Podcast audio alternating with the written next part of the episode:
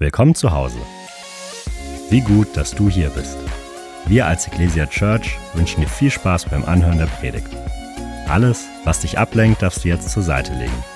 Mach's dir bequem und lass dich ermutigen.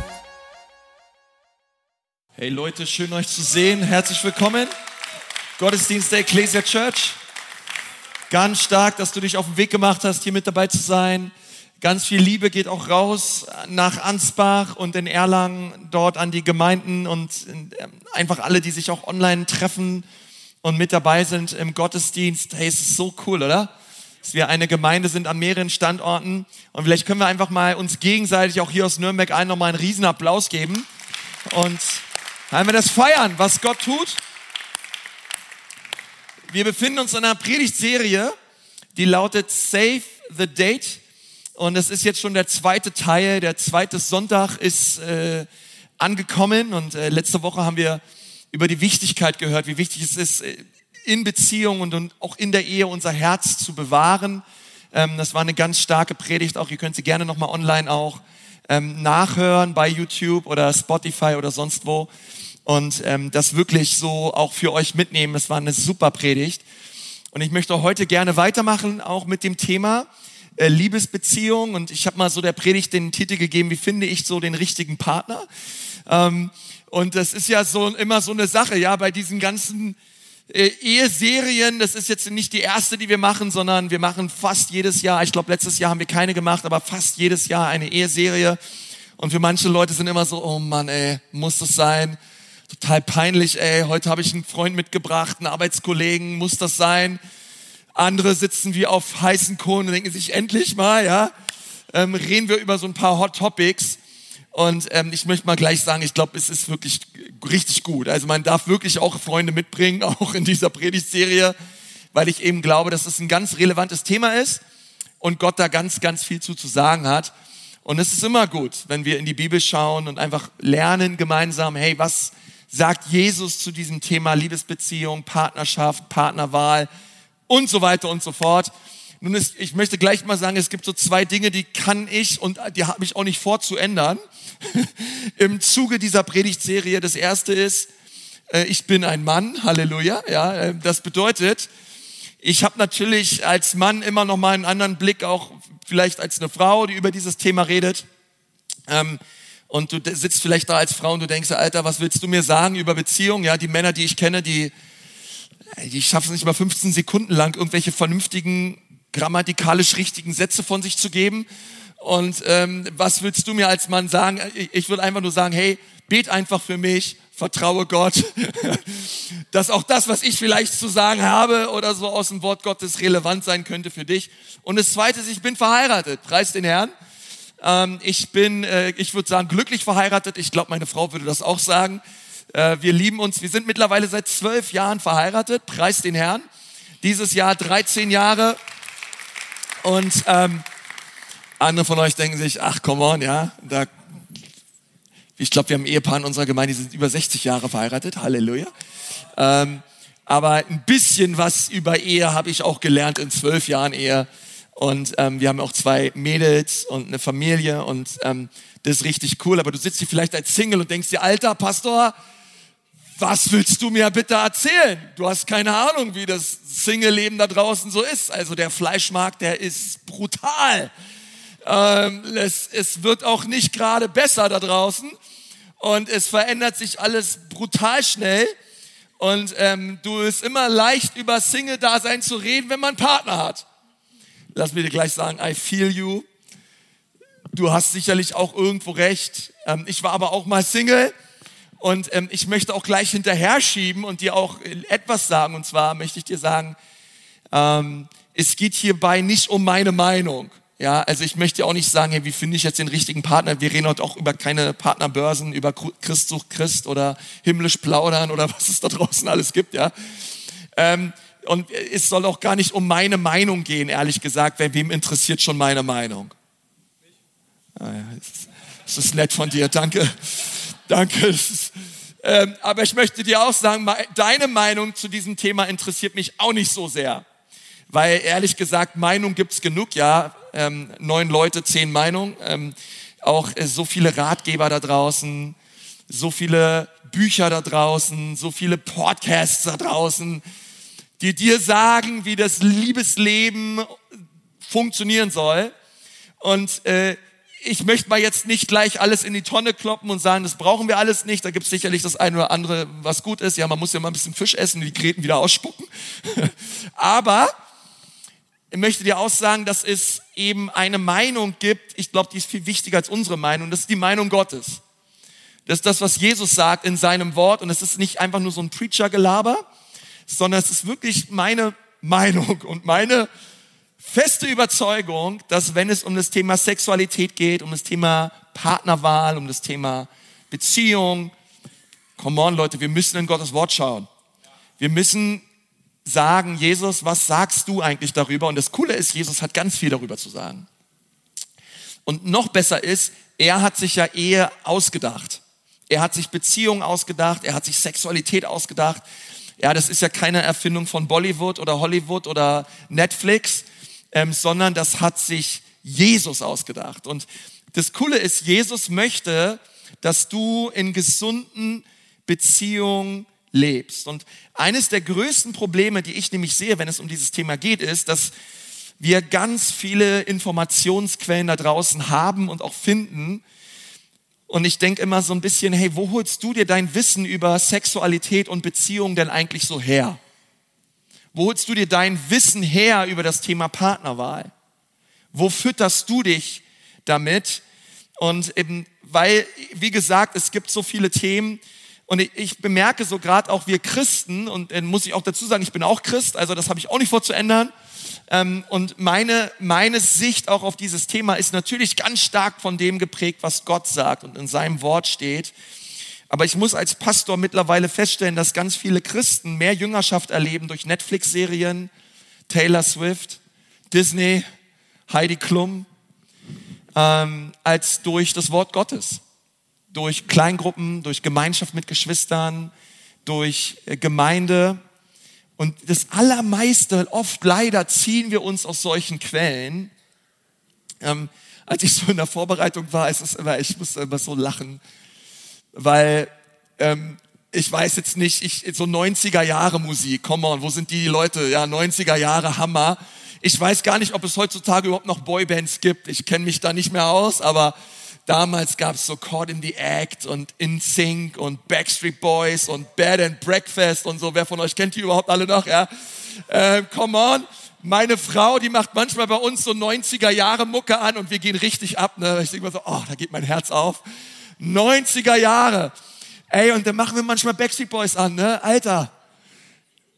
Ey, I don't care who you are, where you're from, what you did, as long as you love me. Ich denke mir so, ey, ist das euer Ernst, Leute? Wer lebt denn so? Ja, so, so nach dem Motto, egal wie du mal drauf warst, egal wie du bist, Egal, was du gemacht hast. Egal, wie, wie dein Führungszeugnis ausschaut. Egal, Alter, alles egal, solange du mich liebst. Ist alles egal. Ich denke mir so, Alter, das ist brandgefährlich, was du da sagst. Also Leute, Jungs, was ihr da singt, das, das hat eine ganze Generation geprägt. So quasi Schmetterlinge, Hauptsache nur Schmetterlinge. Ich weiß nicht, ob du schon mal Schmetterlinge beobachtet hast bei dir im Garten oder im Park, aber die Schmetterlinge, die fliegen weiter. Du siehst einen Schmetterling, guckst kurz auf den Boden, schaust wieder rauf, da ist der Schmetterling weg. Die flattern davon. Und wenn Schmetterlinge und as long as you love me, wenn das die Grundlage ist für Liebesbeziehung, oh, oh, oh.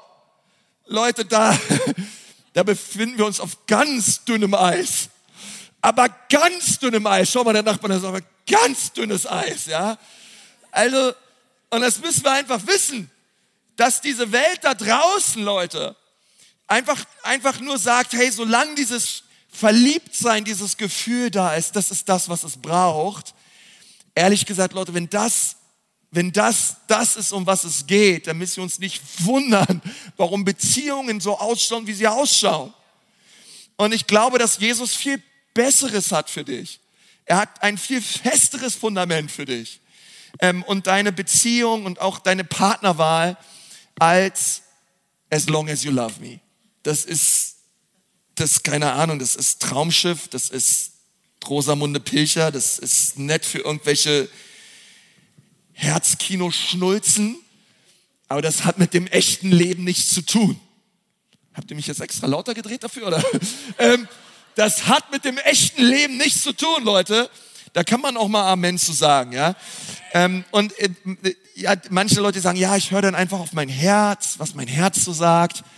Ey, wir haben letzte Woche gelernt, auf unser Herz hören ist auch oft gar keine so eine gute Idee, weil dein Herz ist trügerisch. Dein Herz kann manchmal so Dinge von sich geben, wo man so denkt, oh nein, bloß nicht. Jeremia sagt, ey, unser Herz ist manchmal so richtig übel drauf. Und wenn wir einfach nur so nach unserem Empfinden, nach unseren Gefühlen, nach unserem Herzen gehen, dann können wir uns noch ganz, ganz leicht verrennen in eine Beziehung. Irgendwann wachen wir wieder auf und denken uns, warum habe ich die Warnsignale missachtet? Es stand Radarkontrolle da, aber ich bin einfach weiter gerast, wie ich wollte.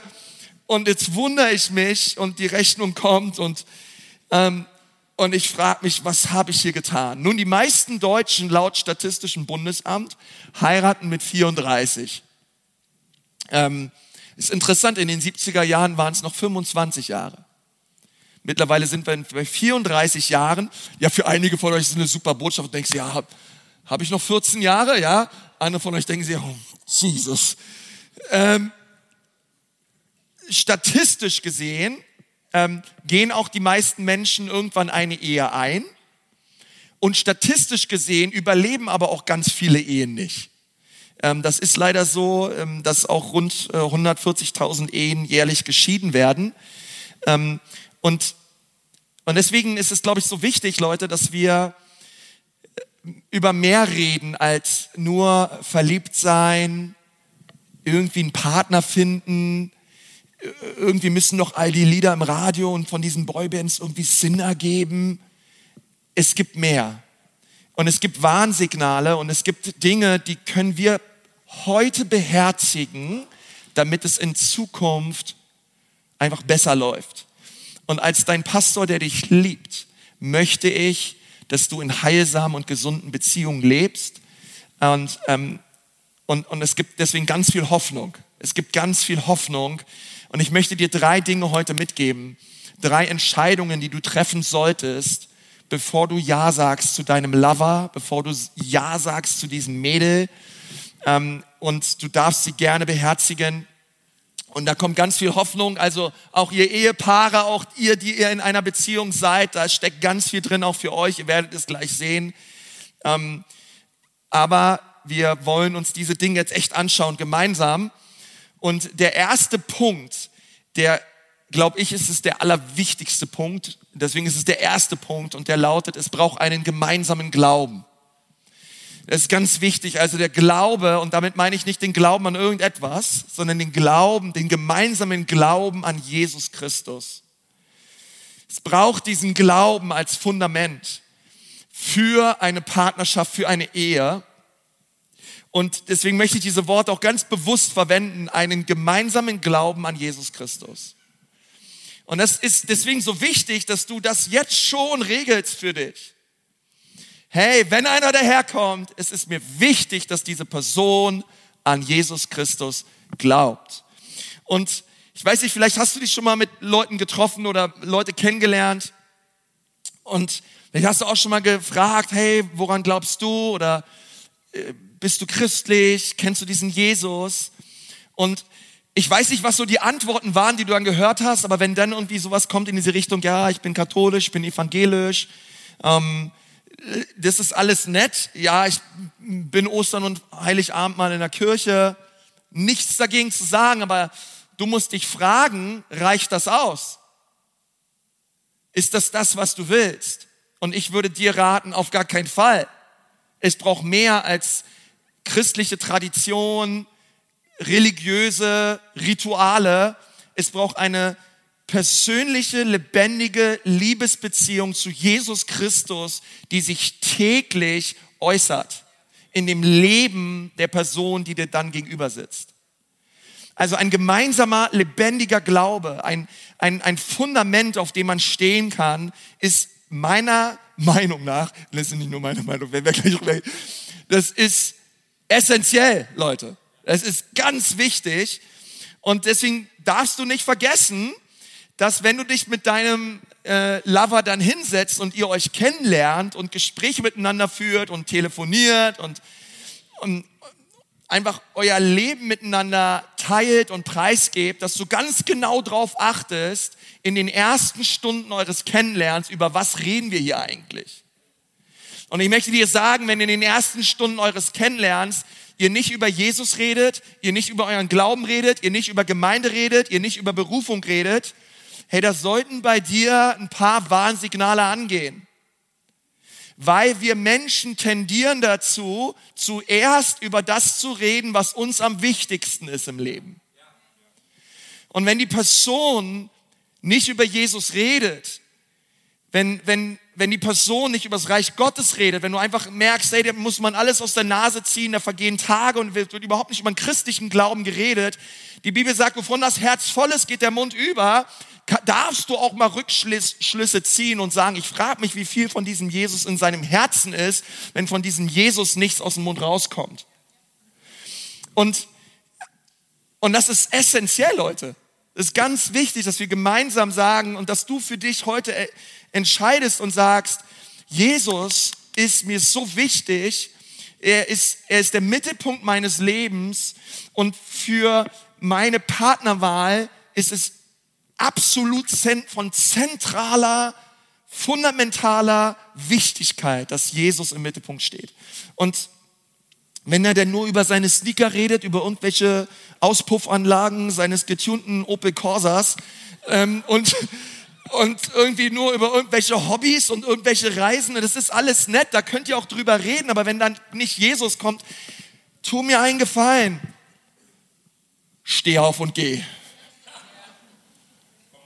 Steh auf und geh, steh auf und geh. Ähm, du darfst es, du hast meine Erlaubnis. Äh, Gott hat was Besseres für dich. Ähm, und das ist ganz wichtig. Und jetzt nochmal, das ist nicht meine Meinung, sondern lass uns mal gemeinsam anschauen. Jetzt mal die Bibel aufschlagen. 2. Korinther 6, Vers 14 bis 15. Dort sagt Paulus ist einer Gemeinde in Korinth und zwar sehr deutlich. Er sagt, macht nicht gemeinsame Sache mit Ungläubigen. Ich so denke, also klarer geht's nicht in der Schlachterübersetzung steht, Schlachter, in der Elberfelder auch Übersetzung steht, ähm, geht nicht unter ein Joch, gemeinsames Joch mit Ungläubigen. Ähm, denn, und jetzt ist krass, die Vergleiche, die Paulus jetzt herzieht. Er sagt, wie kann denn die Gerechtigkeit sich mit der Gesetzlosigkeit zusammentun? Wie kann das Licht mit der Finsternis zusammenleben? Und welche Übereinstimmung gibt es zwischen Christus und dem Teufel? Also klarer geht's nicht. Krassere Kontraste kann man nicht mehr auffahren, wo ich so denke, Paulus, krass. Welche Gemeinsamkeiten hat ein Gläubiger mit einem Ungläubigen? Und das ist ganz klar, was die Bibel sagt. Es ist Gottes Wille für einen Christen, dass er einen anderen Christen heiratet. Das ist Gottes Wille erstmal ganz klar gesagt, statuiert. Wir werden da noch weiter reingehen. Aber ich glaube, wenn du Gottes Schutz für deine Ehe willst, wenn du Gottes Segen für deine Ehe willst, dann muss Gott auch im Mittelpunkt stehen. Ehe ist wie ein dreibeiniger Stuhl. Wenn für eine Ehe reicht Mann und Frau nicht aus. Es braucht Gott. Und wenn ich diesen, an dieses andere Bein nicht habe und es ist ein zweibeinig, dann wird dieser Stuhl nicht gelingen, er wird umfallen. Und ich glaube, dass es deswegen so essentiell ist, dass wir darüber reden, weil ähm, ich meine, Gott hat sich doch Ehe ausgedacht. Er ist der Autor von Ehe. Er, er hat sich das in seiner Weisheit und Schönheit überlegt. Und wie smart ist es doch, wie wichtig ist es doch, wie weise wäre es doch, wenn wir den Autor von Ehe einladen in unserem Leben, der Mittelpunkt zu sein unseres Lebens. Und der mit und der zentrale Punkt zu sein, wo ich sage, das ist mir so wichtig für unseren, für meinen zukünftigen Ehepartner, dass er diesen allerwichtigsten Wert mit mir teilt.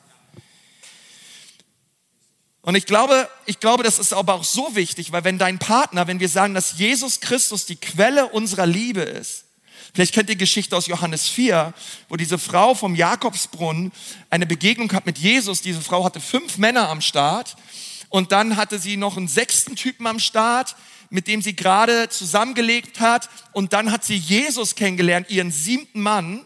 Sieben die Zahl der Vollkommenheit und die Fülle, weil an diesem Tag, wo sie Jesus begegnet ist, hat sich alles geändert. Aber da war diese Frau völlig beziehungsgestört. Sie lernt Jesus Christus kennen und Jesus verändert sie total. Und Jesus sagt zu ihr eins, er sagt, es gibt eine andere Quelle, aus der du trinken sollst und das bin ich. Aber wenn du weiter aus diesen Quellen trinkst, ähm, Annahme, Akzeptanz und Liebe aus Männerbeziehungen zu holen, dann wird das Wasser, was du dort trinkst, das wird dich immer, immer durstiger werden lassen. Aber das Wasser, was ich dir gebe, das ist eine ewige Quelle. Sie wird dich sättigen und sie wird alles sein, was du brauchst. Und jetzt mal überleg dir mal, wie wichtig ist es, dass dein zukünftiger Partner von dieser Quelle trinkt? Weil die Liebe, die er dir schenkt, die kann ganz schnell wieder, weißt du, das kann weniger, aber, aber, aber versteht ihr, die Liebe, die Jesus schenkt, sie ist, sie wird nie versiegen. Und Paulus sagt das in Römer 1, Vers 12, er sagt, ich möchte euch ermutigen, aber auch selbst durch euren Glauben ermutigt werden. Auf diese Weise werden wir uns gegenseitig im Glauben stärken. Wie soll ich mich mit meinem Partner, wie, wie, wie, wie, wollen, wie, wie soll ich mit meiner Frau, wie wollen wir uns im Glauben gegenseitig stärken, wenn sie gar keinen Glauben hat? Und Paulus sagt, es ist Gottes Wille, dass beide fest im Glauben stehen und dass ihr euch gegenseitig im Glauben ergänzt und stärkt. Deswegen möchte ich sagen, schenk, schenk ihm nicht dein Herz, wenn Gott nicht auch vorher sein Herz hat. Schenk ihr nicht dein Herz, bevor Gott nicht vorher ihr Herz hat. Ähm, es ist zentral, von zentraler Wichtigkeit und es kann dir sehr viel Leid ersparen in der Zukunft. Das zweite ist, es braucht eine gemeinsame Richtung. Also das erste, es braucht einen gemeinsamen Glauben und es braucht auch eine gemeinsame Richtung. Und damit meine ich eine in etwa Übereinstimmung, wenn es um Berufung geht. Mit anderen Worten, wir müssen uns aus demselben Grund in dieselbe Richtung bewegen. In Amos 3, Vers 3 lesen wir, können zwei Menschen gemeinsam gehen, ohne sich über die Richtung zu einigen? Nein, es geht nicht. Wir müssen uns zusammen einigen, in welche Richtung wollen wir gehen. Wo wollen wir zusammen lang in unserem Leben? Weil es bringt nichts, selbst wenn wir sagen, wir glauben beide an Jesus, aber du willst in die Richtung gehen, ich gehe in die Richtung. Wir müssen uns schon überlegen, hey, welche Berufung, welche Mission, welche Bestimmung, welchen Weg wollen wir gemeinsam einschlagen? Und ich meine, klar, die offensichtliche Antwort auf diese Frage in Amos 3, Vers 3 ist nein. Es kann nicht sein, dass du in diese Richtung gehst und ich gehe in diese andere Richtung und wir sind trotzdem zusammen. Das bedeutet, dass wir uns sehr wohl im Klaren darüber werden müssen, erst einmal persönlich, was ist die Mission Gottes für mein Leben? Was ist meine Berufung? Wozu um alles in der Welt bin ich auf dieser Welt? Welche Berufung hat Gott mir geschenkt? Und du brauchst da Klarheit drüber. Wir wollen dir da übrigens als Kirche auch helfen, dass du darüber Klarheit erlangst durch Next Steps. Next Steps soll dir ein Stück weit helfen, die Berufung deines Lebens zu entdecken. Ähm, deswegen nächste Woche, Schritt eins, Leute, geht es wieder los. Seid mit dabei. Aber du musst das wissen erstmal für dich. Hey, in welche Richtung möchte ich gehen? Ähm, und es gibt drei Dinge, die hat Gott für dich getan. Ähm, er hat dich erschaffen, er hat dich begabt und er hat dich auch berufen. Das erste ist, Gott hat dich erschaffen und damit möchte ich anfangen, Epheser 2, Vers 10. Denn wir sind Gottes Meisterwerk. Schau mal deinem Nachbarn an, sag mal, hey, du bist ein Meisterwerk bist echt ein Meisterwerk. Du bist Gottes Meisterwerk. Okay, Gott, Gottes Prachtexemplar. Gottes Meisterwerk. Er hat uns in Christus Jesus neu geschaffen, damit wir die guten Taten ausführen, die er für unser Leben vorbereitet hat. Hey, wusstest du, dass du eine Berufung von Jesus Christus bekommen hast? Und diese Berufung, die war da, bevor du geboren wurdest. Jesus hat eine Berufung für dein Leben. Er hat etwas vor mit deinem Leben. Er hat einen Plan für dein Leben. Und, und er möchte, dass du in dieser Berufung läufst. Dass du in diesen Werken läufst, die er für dich vorbereitet hat. Nun, eines Tages werden wir mal vor Gott stehen. Jeder hier in diesem Saal, jeder, der mich online hört, in Ansbach, in Erlangen, wir werden irgendwann mal vor Gott stehen. Und Gott wird uns zwei Fragen stellen. Die erste Frage lautet, was hast du mit meinem Sohn Jesus getan? Was hast du mit ihm angefangen? Was hast du mit dem Blut Jesu, was am Kreuz von Golgatha für dich vergossen wird? Was hast du mit diesem Blut getan? Und ich hoffe, dass jeder sagt, ich habe dieses Blut persönlich angewandt in meinem Leben für meine Schuld und für meine Sünden. Jesus hat mich reingewaschen, er hat mir ein neues Leben geschenkt. Und Jesus, ich bin so dankbar, dass du das für mich getan hast. Und du hast etwas für mich getan, was keiner sonst für mich hätte tun können. Du hast mir vergeben, du hast mir ewiges Leben geschenkt, Jesus. Ich werde dir für immer dankbar sein. Was hast du mit Jesus getan? Und die zweite Frage, die lautet, was hast du mit den Gaben getan, die ich dir geschenkt habe? Was hast du mit der Berufung getan, die ich über dein Leben ausgesprochen habe? Ähm, und das ist ganz wichtig. Gott wird, Gott wird uns nicht fragen, wen hast du da eigentlich geheiratet? Das ist ganz wichtig jetzt, was ich sage. Gott wird dich nicht fragen, wen hast du da eigentlich geheiratet? Sondern Gott wird dich fragen, was hast du mit den Gaben getan, die ich dir gegeben habe? Das bedeutet, dass dein zukünftiger Ehepartner eine unglaubliche, sollte eine unglaubliche multiplikative Kraft sein, um wirklich die Gaben, die in dir stecken, zu vermehren für das Reich Gottes, damit du eines Tages vor Gott stehst und sagst, Herr, ich habe mein Leben für dich gegeben und ich habe die Gaben, die du mir geschenkt hast, die habe ich voll eingesetzt. Und mein Partner, der hat mir dabei geholfen. Der hat mich dabei unterstützt. Und das Gleiche geht auch in die andere Richtung. Ich möchte meiner Frau helfen, dass wenn sie eines Tages vor Gott steht und Gott sie fragt, hey Judy, was hast du mit den Gaben getan, die ich dir geschenkt habe, dass sie sagen kann, Jesus, ich habe sie eingesetzt für dich und dein Reich. Und danke mein Mann, der hat mich darin unterstützt.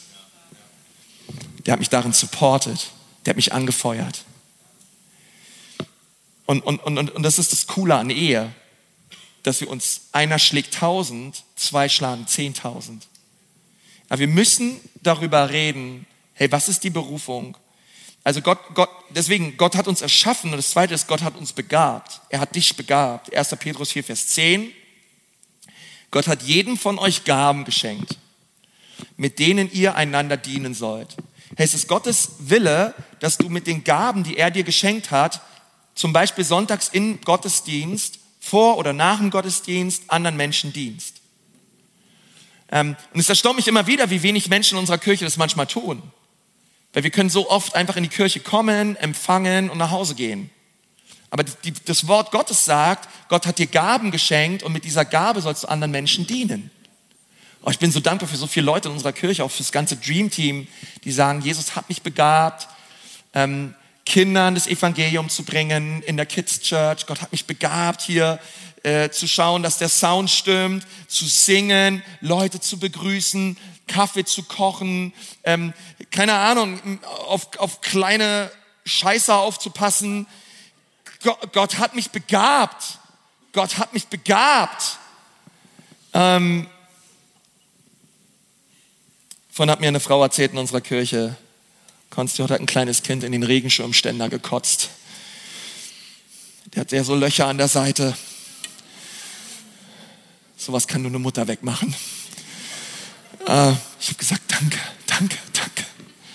Danke, dass du die Kotze von anderen Kindern in unserer Kirche wegwischt für das Reich Gottes. Danke, danke, danke. Ey, es ist, es ist der Hammer. Ähm, danke, Jesus, für Menschen, die sich hier investieren. Seid ihr nicht dankbar für solche Leute, ja? Ähm, wo war ich? Gott, Gott, Gott hat dich begabt. Hey, Gott hat dich nicht nur erschaffen, er hat dich nicht nur begabt, er hat dich auch berufen. Sag mal berufen. Gott hat dich berufen. Wusstest du, dass du berufen bist? Okay, jeder Christ ist von Gott berufen. In der Bibel steht, dass wir eine Berufung haben. Wo? In Hebräer 3, Vers 1. Liebe Freunde, die ihr Gott gehört und an der himmlischen Berufung teilhabt. Und das bedeutet, du bist Teilhaber einer himmlischen Berufung. Deine Berufung ist absolut himmlisch. Gott hat dich berufen. Gott hat, dich, Gott hat, Gott hat dir eine, eine Bestimmung gegeben auf dieser Erde, die viel größer ist als Arbeiten, Essen, Schlafen und Rente. Gott hat dich berufen. Ein, eine himmlische Berufung hast du bekommen. Und ich will dir sagen, dass wenn du mit diesen Menschen, die dir dann gegenüber sitzt, die Berufung nicht besser erfüllen kannst, die Gott dir geschenkt hat, dann steh auf und geh. Deine Berufung ist heilig. Deine Berufung ist heilig.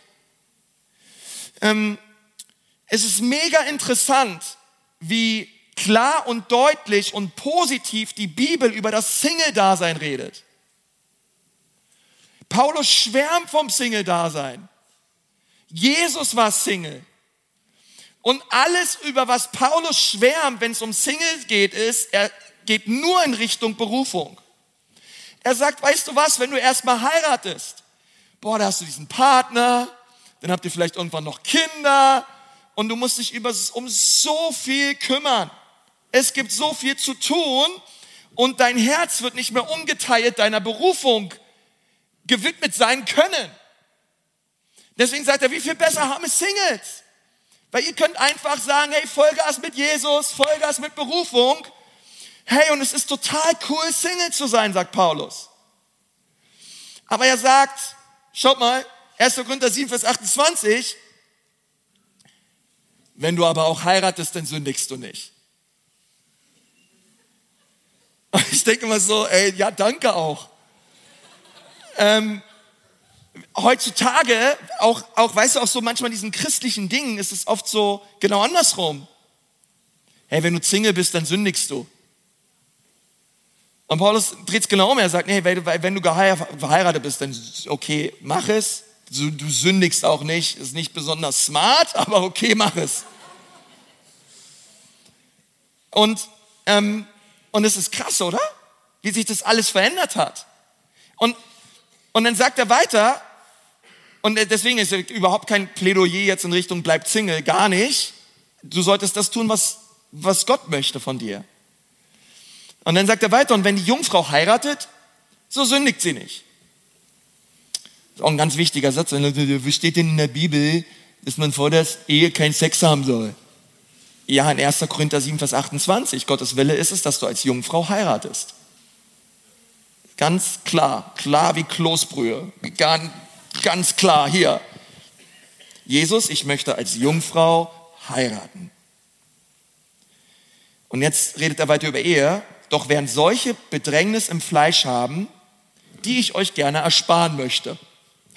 Und dann redet er nämlich darüber, was er alles tun kann als Single, was ein verheirateter Mann nicht tun kann.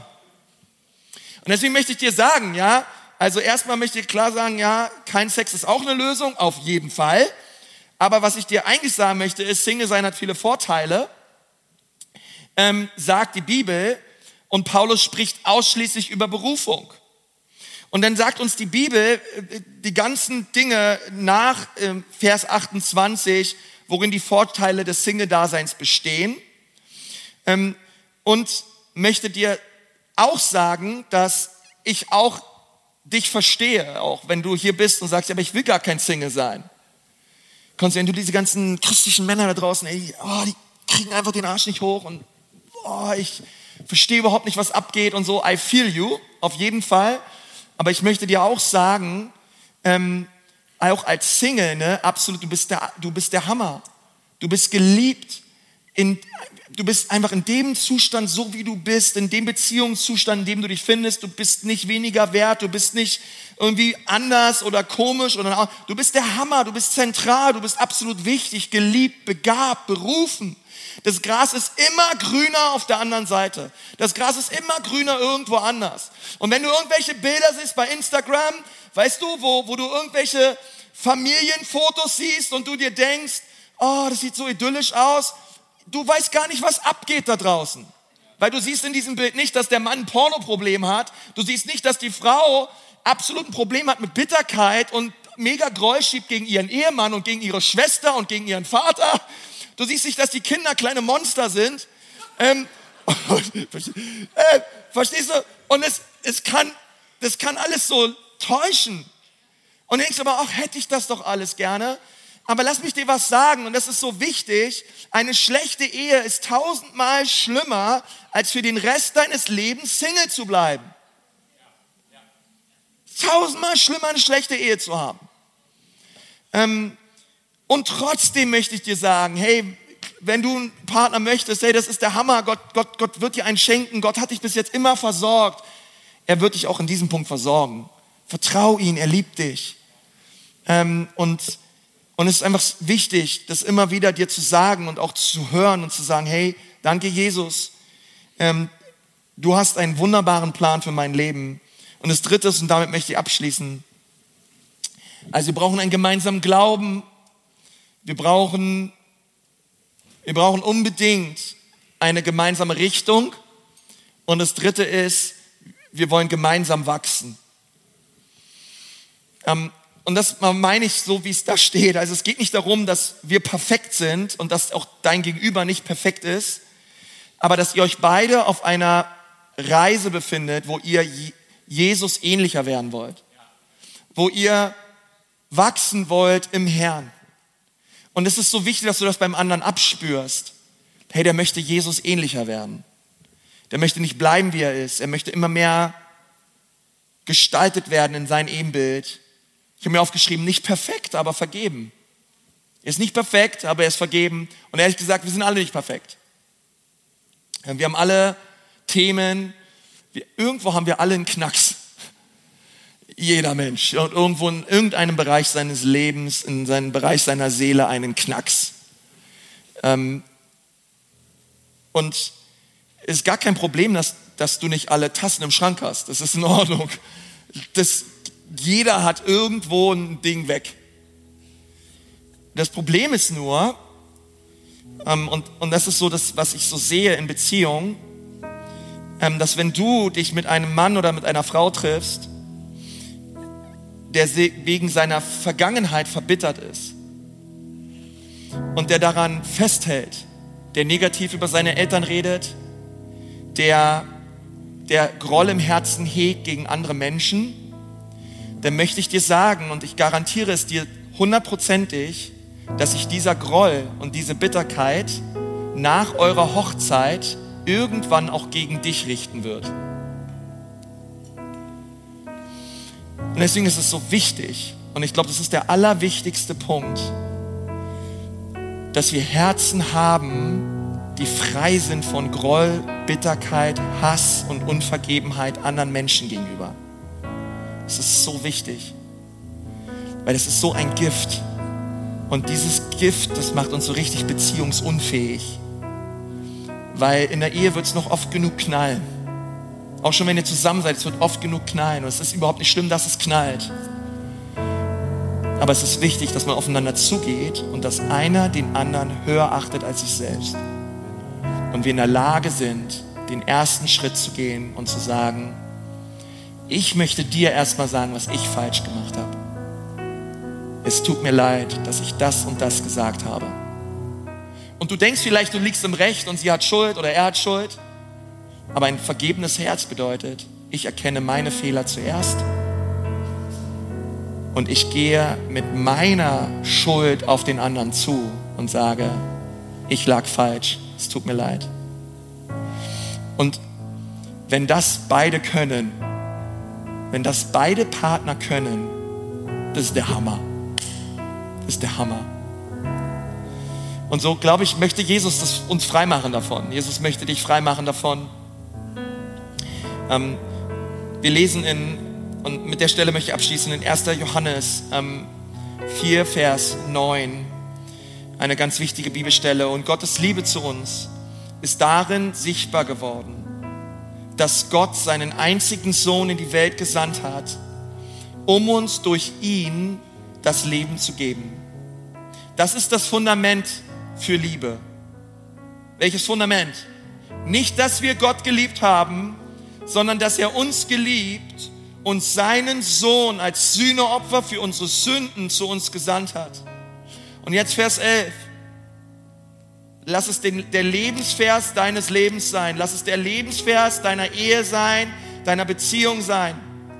1. Johannes 4, Vers 11. Meine Freunde, da Gott uns so sehr geliebt hat, sind auch wir verpflichtet, einander zu lieben. Das bedeutet vielleicht, ich habe meine Schaufel dabei, das ist das beste Bild. Kannst du mir das mal ganz kurz reichen?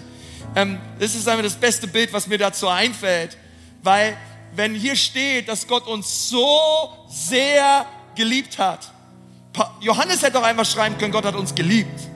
Aber Gott hat dich nicht einfach nur geliebt, er hat dich so sehr geliebt. Gottes Liebe für dich ist so stark.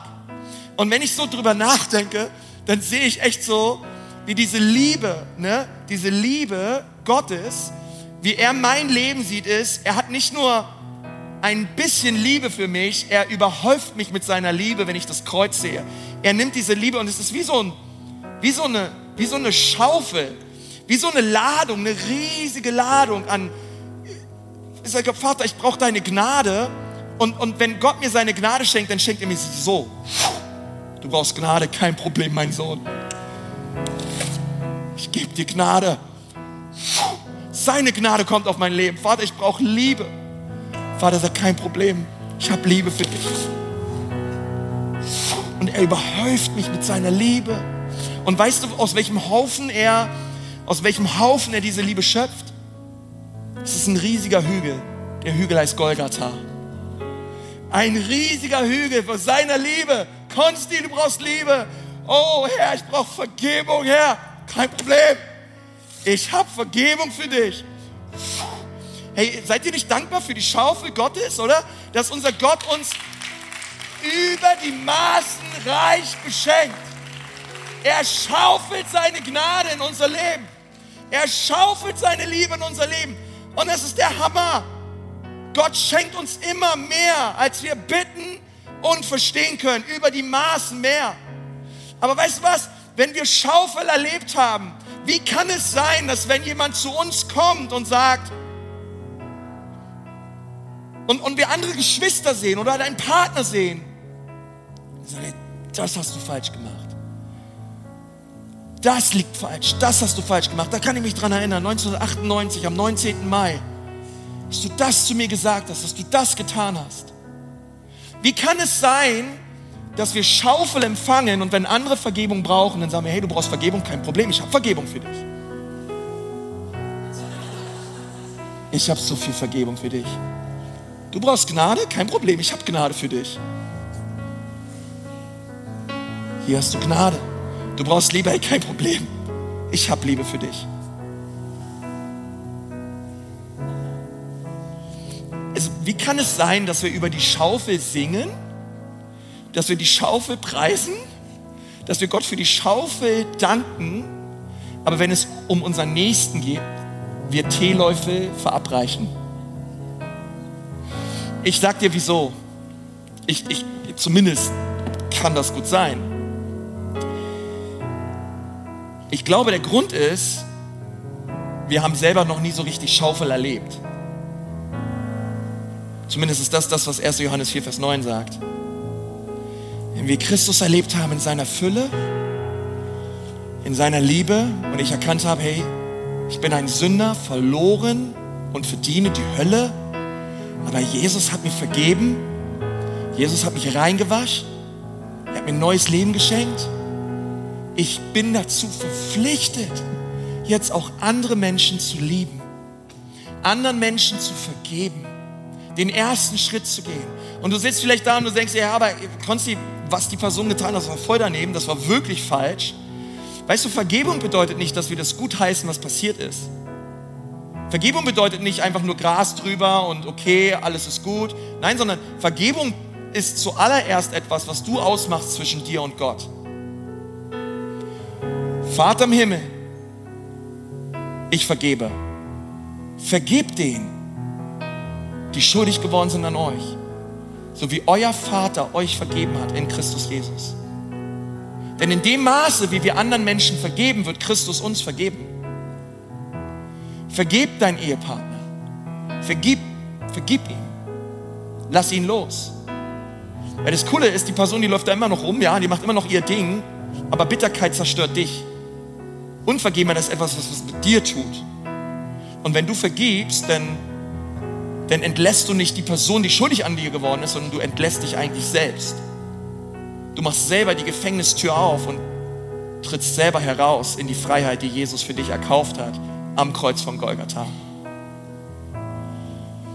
Hey, ich träume von einer Kirche, wo wir Schaufel empfangen. Und ich glaube, deswegen sind viele hier, weil wir predigen die Schaufel. Wir lieben die Schaufel. Die Schaufel ist die Wahrheit.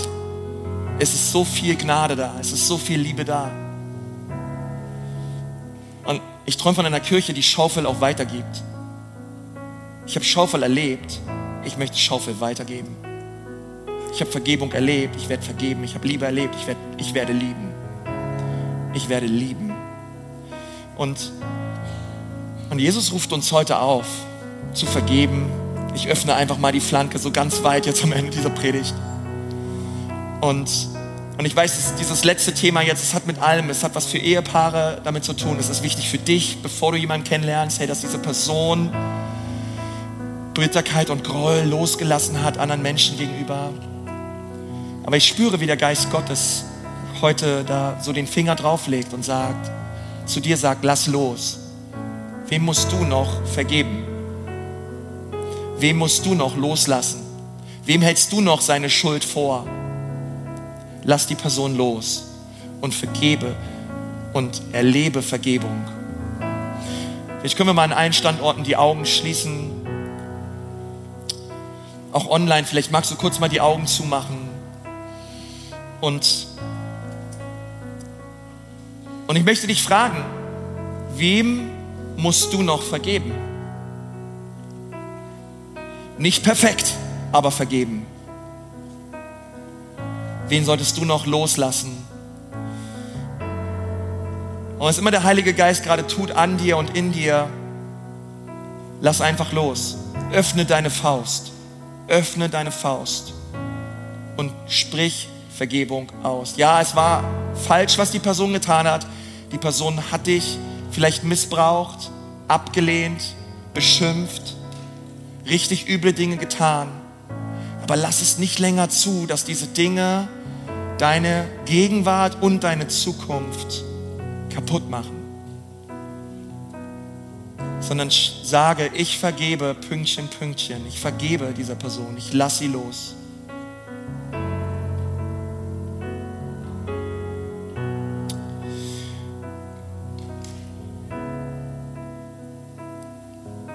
Und dann sind andere Leute hier heute, die, die haben vielleicht noch nie so Schaufel erlebt möchte dir sagen, dass Jesus Christus am Kreuz für dich gestorben ist. Ich möchte dir sagen, dass er die Antwort ist auf das Sündenproblem deines Lebens.